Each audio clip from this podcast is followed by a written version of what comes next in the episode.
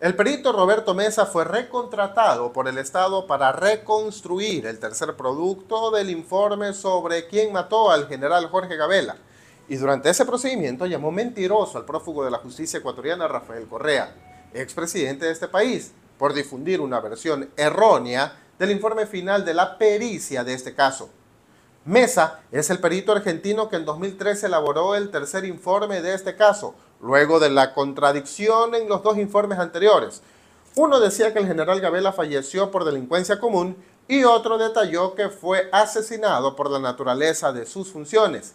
El general Gabela fue el comandante en jefe de la Fuerza Aérea Ecuatoriana y visibilizó una serie de presuntas irregularidades en la adquisición de siete helicópteros Drup que compró el Estado ecuatoriano a una empresa india, porque advirtió que esas naves no tenían garantías técnicas suficientes para operar en el Ecuador. Él renunció porque no quería ser responsable de lo que podría ocurrir.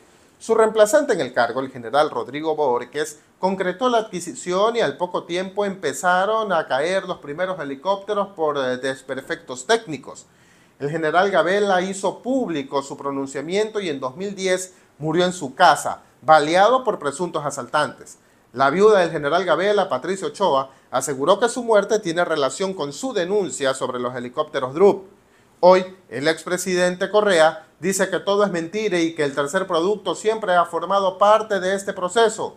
Es la palabra del exmandatario contra el informe que un experto realiza. En un mes se sabrá la verdad. El Estado debe garantizar la seguridad de quien elabora este documento, pues no hay nada más importante que la verdad.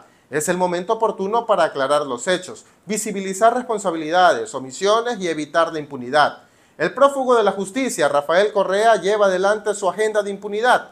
Por eso, no es casualidad que en la papeleta del 20 de agosto aparecerán tanto Lenín Lara como Lady Zúñiga como candidatos asambleístas por el correísmo, pues gozan de inmunidad pese a estar involucrados en este caso por ocultar el tercer cuerpo de la investigación.